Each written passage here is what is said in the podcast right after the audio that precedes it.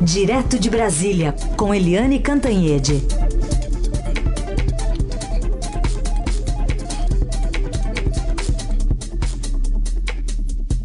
Tudo bem, Eliane? Bom dia. Bom dia, Carolina. Bom dia, ouvintes. Bom, a Polícia Federal prendeu ontem quatro suspeitos né, do hack que atingiu os celulares do ministro Sérgio Moro e do coordenador da Força Tarefa da Lava Jato no Paraná, o procurador Deltan Dallagnol. Agora, o que a PF ainda não afirma, não diz, é se os suspeitos são os responsáveis pelas mensagens vazadas que foram encaminhadas ao site Intercept Brasil. Né? São três homens, uma mulher, presos na capital, na capital paulista, Araraquara e também em Ribeirão Preto. O que mais que dá para descobrir a partir dessas prisões do que eles vão falar a partir de hoje? Carolina, essas prisões são importantíssimas. A Polícia Federal eh, jogou toda a sua área técnica, a sua área de, tec... de, de informática para chegar até eles. Por quê? Porque esses hackers é, que foram trazidos para Brasília, já estão em Brasília, eles vão ter que especificar se eles estavam operando sozinhos, se eles foram pagos por alguém, se tem interesse político, econômico, comercial por trás disso, enfim, se eles são apenas, é, enfim, estão ali e foram hackeando e chegaram lá, ou se eles tinham o objetivo claro de atingir o pessoal da Lava Jato. Segundo as minhas fontes na Polícia Federal, no Ministério da Justiça, sim, tudo indica que eles tinham o objetivo é, específico de pegar, de chegar aos dados do pessoal da Lava Jato, tanto que além do Moro e do é, procurador Deltan Dallagnol, que é o porta-voz, é uma figura expressiva da Lava Jato, eles também pegaram outros juízes do Rio de Janeiro, de Brasília, de Minas, enfim. É, é, preciso ficar claro quem está por trás disso. Se eles ganharam dinheiro com isso, se não, como que eles chegaram no site Intercept, enfim é, agora que as coisas vão, começam a ficar claras. Agora, os depoimentos foram adiados a pedido do advogado de um dos presos. Ele tava, ele não estava em Brasília e fez uma petição é, para que o cliente dele não fosse interrogado sem a presença dele e não fosse interrogado na presença de um defensor público indicado pelo Estado. Então, é grande a expectativa sobre o que, que eles podem revelar ou não. Agora, é, também hoje, é, não sei se por coincidência ou conectado a essas prisões, o ministro Sérgio Moro tem um despacho é, só ele com o presidente da República, Jair Bolsonaro, no Palácio do Planalto. É, isso não é comum. O Moro aparece muito na agenda do presidente em reuniões, mas não assim, sozinho, tete a tete. É, não se sabe se ele vai levar ou não o diretor-geral da Polícia Federal, o Maurício Valeixo.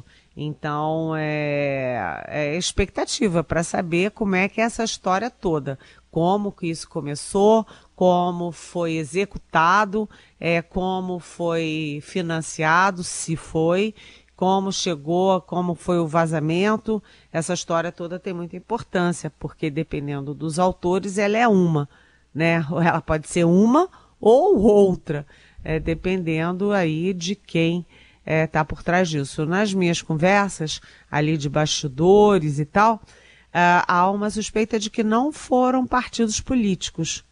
É, muita gente acha que pode ter sido PT, por exemplo, porque o, o maior beneficiado disso tudo pode ser o ex-presidente Lula, que está preso, é, mas uh, os investigadores não, não acham isso não, acham que pode ser é, os alvos da Lava Jato que ainda estão por vir ou seja, que ainda não foram revelados, que ainda não estão sendo é, condenados, julgados e punidos. Então vamos ver, porque isso aí é uma história aí tanto. Acho que acaba dando um filme, viu, Carolina? Hum. É, até porque está tá correndo sobre segredo de justiça, né, Eliane? É. As informações que a gente vai ter vão ser meio a conta-gotas, né? A conta gotas. E aí entra a valorosa imprensa nacional, que vai, é, que vai descobrindo um pedaço daqui, um pedaço dali, a chamada colcha de retalho. Isso. Sempre dá para descobrir alguma coisa, né? É isso. Por exemplo, o, o, o, gosto musical do DJ de Araraquara, né? Que já está sendo comentado lá no, no Twitter a todo vapor. É, e a surpresa das famílias, né? A família, como que o meu filho fazia isso? É, pois é, fazia, né? Pois é. Bom, vamos falar sobre outro assunto envolvendo a, a Procuradora-Geral da República, Raquel Dodge, que recorreu ontem daquela decisão do, do presidente do Supremo, Dias Toffoli, que suspendeu todos os processos em que houve algum compartilhamento de dados, né, fiscais, bancários, com investigadores sem autorização judicial prévia. Dá para colocar é, essa notícia ao lado da que diz que Raquel Dodge também indicou um novo procurador para Zelotes, né? A partir da repercussão da reportagem ontem do Estadão? Tipo, tá tudo é um, é um contexto só? Pode ser, pode ser. A Dodge, que, enfim, o, o primeiro mandato dela é, vence agora em setembro e ela não está na lista tríplice para recondução à PGR. Ela, mesmo não estando na lista tríplice, ela é, é sim, ela trabalha sim pela recondução. E é, mas apesar disso, ela está tentando demonstrar independência. Ela está muito é, pressionada de dois lados.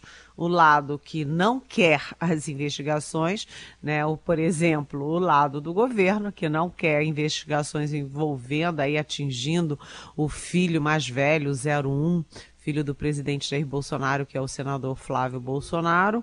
E do outro lado, ela é muito pressionada pela categoria, pela classe de procuradores, né, para que continue tendo ali uma seja dura, continue afundando, aprofundando as investigações. No recurso, a Raquel Dodge disse que essa decisão monocrática, é preciso dizer, foi tomada unicamente por ele, pelo presidente é, do Supremo Tribunal Federal, Dias Toffoli, durante o recesso, ela diz que hum, essa decisão dele prejudica o combate à lavagem de dinheiro e pede que o Toffoli especifique quais os processos devem ficar paralisados.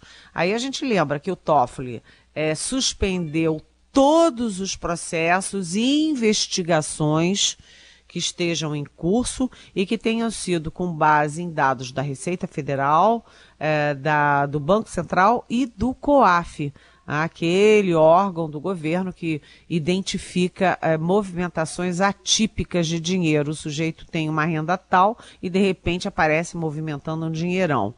É, e ele, monocraticamente, como eu já disse, o Toffoli decidiu num pedido dos advogados do Flávio Bolsonaro, né? E para suspender o do Flávio Bolsonaro, o Toffoli suspendeu todos. E isso pode chegar a milhares de processos e investigações. Então, a Raquel Dodge pede que ele especifique quais têm que ser é, tem que ser suspensos mesmo. E, e aí que está a história, né? Ela especifica a lavagem de dinheiro, mas a lavagem de dinheiro, por trás da lavagem de dinheiro tem o quê? Tem corrupção, tem formação de quadrilha, tem crime, crime comum, né? Tem, enfim, a lavagem de dinheiro é um instrumento poderosíssimo da criminalidade. Então é importante ver isso. Aliás, eu esqueci de falar em criminalidade, eu esqueci de, de acrescentar hum. no comentário anterior que a Polícia Federal também está investigando os, é, os hackers que invadiram as contas do ministro Paulo Guedes, uhum. da Economia, e também da Joyce Hasselman, que é deputada federal e líder do governo no Congresso. Ontem, por que, que eu me lembrei criminalidade? Me lembrei que eu tinha esquecido de falar isso porque ontem o Paulo Guedes deu uma entrevista assim bem indignado, falando da criminalidade de, desses hackers, dizendo que são marginais, bandidos e pedindo para que eles, é, enfim, é, para que eles sejam, enfim, presos também, que expliquem que, que eles estão fazendo. É.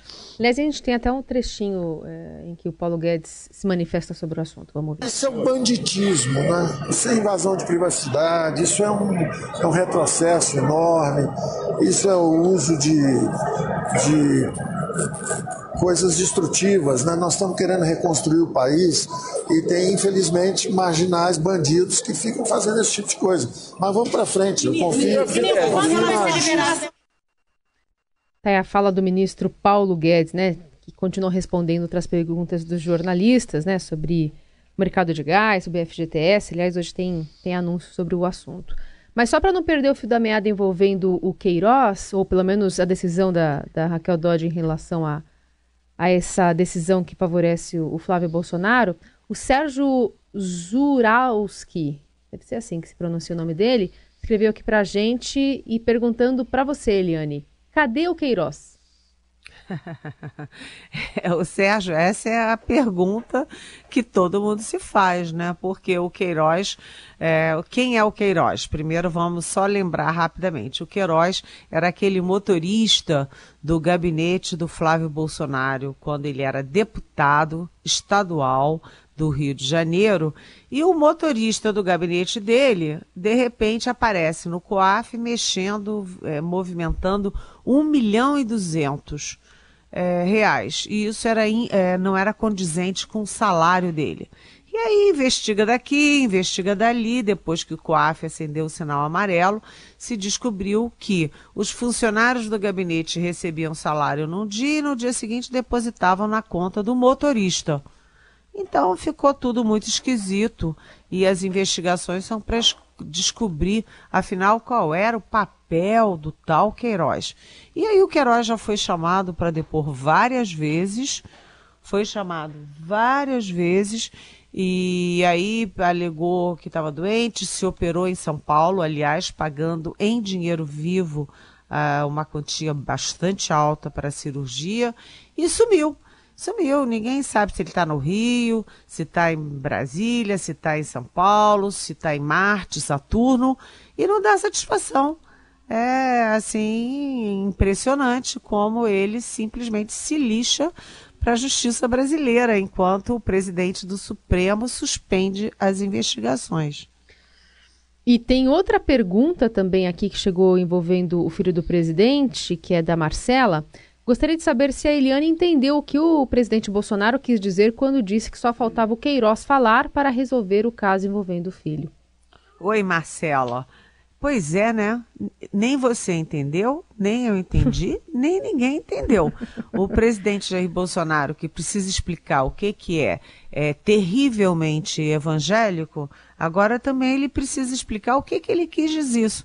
Que dizer com isso? Quer dizer que o Queiroz vai aparecer e ficou a impressão de que está tudo ali combinado para o Queiroz dar uma versão que simplesmente inocente o Flávio Bolsonaro. É, o fato é o seguinte: o Queiroz é o pivô dessa história toda. Ele não pode nem simplesmente sumir, nem ele aparecer quando o Toffoli já acabou, já suspendeu o inquérito todo. Quer dizer, é, depois que está tudo suspenso, ele pode chegar lá e dizer, olha, não tenho nada a dizer e acabou-se. Então, é, é, Marcela, todas essas questões é, eu poderia fazê-las todas com interrogação no final. Uhum. Cadê o Queiroz? O que que o Queiroz, por que que o Queiroz sumiu? O que que o Queiroz tem a dizer? Por que que o Queiroz falando acaba tudo? É, enfim, e vai ficar por isso mesmo? Tudo é com interrogação. De Brasília, da Eliane Cantanhede para falar sobre fundo de garantia. Ontem o ministro Paulo Guedes não quis abrir muito essas informações que serão anunciadas hoje à tarde nesse evento que ele teve ontem envolvendo um novo mercado de gás aqui no Brasil. Mas a expectativa é que realmente esse limite de 500 reais seja firmado, né, tanto para saque de contas ativas e inativas. E o que mais de novidade a gente pode é, ver hoje nessa cerimônia, Eliane? É, primeira coisa para dizer, Carolina, é que foi feito a toque de caixa. O governo vinha ali é, estudando a hipótese desde maio, é, segundo o Ministério da Economia, mas na verdade ninguém esperava que o presidente Jair Bolsonaro fosse jogar no ar como se tivesse um programa pronto. criou a expectativa de ser anunciado nos 200 dias de governo na semana passada. E aí o Onix Lorenzoni teve que cedinho já avisar, olha, não vai ser hoje não, tal, e vai ser quarta-feira que vem, ou seja, hoje. E aí uh, dá a sensação de que isso está sendo a toque de caixa e o ministro, ex-ministro Delfim Neto, que já foi o czar da economia, como a gente chamava, ele adverte o seguinte: coisas na economia feitas a toque de caixa, com pitadas de populismo, costumam dar problema depois. Mas o fato é o seguinte: é, milhões de pessoas têm a expectativa de ter aí 100 milhões de contas a, no FGTS, e porque tem gente que pode ter mais de uma conta, tem gente que tem conta inativa, tem gente que aí é, tem nova carteira assinada, tem outra conta, mas são 100 milhões de contas. E então são milhões de pessoas que estão ávidas por esse dinheirinho que vai cair a mais para poder pagar suas dívidas, para fazer compras, para, é, enfim, para é, fazer uma manutençãozinha em casa, fazer uma viagem, enfim. E aí a ideia, segundo o Paulo Guedes deixou, antecipou ontem, é dar uma injeção uh, de consumo e, portanto, uma injeção de aquecimento no, no, na economia de 30 bilhões em 2019 e mais 12 bilhões em 2020. E a intenção, aparentemente, a não ser que tenha uma surpresa aí positiva na hora do anúncio, a intenção até ontem era liberar 500 reais por pessoa só. Então a pessoa tem lá 120 mil reais do FGTS, mas vai, vai poder sacar 500 reais só. Dá um jantar caro, com vinho caro, num restaurante em São Paulo. Mas, além disso, além é, desses 500 bilha, é, desses 500 reais esse ano, a intenção também é no ano que vem poder ter saques é, na data do aniversário. É o que está se chamando de 14 salário. De qualquer jeito, é, é, é bom o governo tomar medidas para aquecer a economia mesmo, porque se você aquece o consumo, você está Uh, você aquece o consumo, aquece a demanda, então você aquece a produção, e aquecendo a produção você pode aquecer empregos também. Vamos torcer para dar certo e vamos ver os detalhes, assim, pode ter alguma surpresa de última hora. Hum. E vamos falar também sobre a BR Distribuidora, né? Privatização de boa parte das ações. É, deve realmente ter algum impacto no bolso ali de, de, de, de consumidores, né? Como é que chega isso na outra ponta? Olha, isso é muito importante porque é, a Petrobras não tem mais o controle da BR distribuidora, é, inverteu a coisa. É, em vez de ter 70% da empresa, vai cair para em torno de 37% da empresa. Ou seja, mantém ainda um pé na BR distribuidora, mas deixa de ser a controladora da companhia.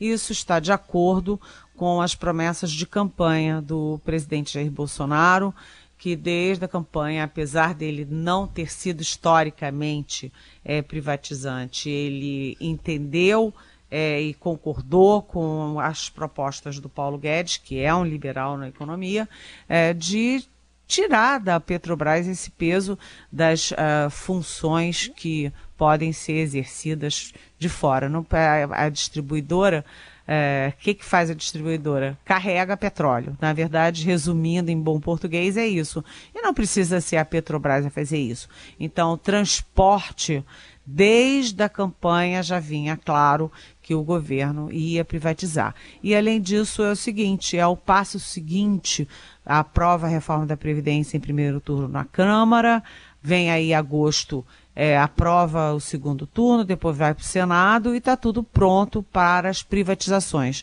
O ministro Tarcísio Gomes da Infraestrutura já começou o processo de é, é, privatizações, concessões e tal de portos, aeroportos, é, estradas, e, que estava tudo bem encaminhado já no governo Temer, e agora vem aí também nas grandes companhias, as mais simbólicas, como a Petrobras. Isso é bom, aquece também a economia. Vamos gerar emprego, vamos prestigiar o setor privado, vamos animar os investidores internacionais. E isso é melhor para todo mundo. Claro, claro que sim. É... E ainda tem uma pergunta que acho que dá tempo de a gente fazer, de um ouvinte chamado Carlos Eduardo. Ele pergunta para você se existe algum risco de termos uma nova crise de desabastecimento causada pela paralisação dos caminhoneiros. Só para fazer um, um gancho aí, tem ministro achando uma boa ideia você fazer uma mudança ali na, na forma de abastecimento dos caminhoneiros para não depender só do diesel, mas também do gás natural, né, Eliane? É, é, Carlos Eduardo, é uma ótima pergunta, porque o Brasil tem um trauma, né? Porque quando os caminhoneiros pararam, é, eles pararam o país, pararam a entrega de legumes, de frutas, de combustível e, e pararam também o processo de recuperação da economia. Né, os desempregados não agradecem ao movimento dos caminhoneiros. Então, eles demonstraram essa força, são muito mobilizados, não têm lideranças específicas com, com as quais o governo possa negociar, portanto, eles são um perigo que fica aí, é, vamos dizer assim, pairando não apenas sobre o governo, mas sobre o país. É, conforme eu apurei, o governo já vem fazendo reuniões é, para discutir, é, para não ser surpreendido, né? É, por greve de caminhoneiros, já vem fazendo essas reuniões há bastante tempo, reuniões coordenadas pelo GSI, que é o Gabinete de Segurança Institucional, para não ter surpresa. Tanto que o governo dessa vez agiu rápido. E aí, como você disse, começam aí as alternativas, como fazer. Uma das, das mudanças é, sim, é, trocar o diesel pelo gás. Mas é, essas coisas não são assim, estala o dedo e dá certo. Então, os caminhoneiros são uma ameaça latente que fica aí uh, trafegando pelas estradas brasileiras. É. Vamos acompanhando. E Eliane Cantanhede volta amanhã para conversar conosco sobre esses e outros assuntos. Muitos serão ainda é, desdobramentos, né? Por exemplo, esse anúncio do FGTS aí, mas pelo que a gente está observando, será confirmada essa quantia de 500 reais para um limite de, de saque mesmo. E Eliane que foi furo do Estadão. E que foi furo, furo do Estadão, exatamente. É... Já falava sobre isso e agora o ministro Onix Lorenzoni também está confirmando essa informação hoje numa entrevista. Eliane, obrigada, viu? Até amanhã. Até amanhã. Beijão, Carolina.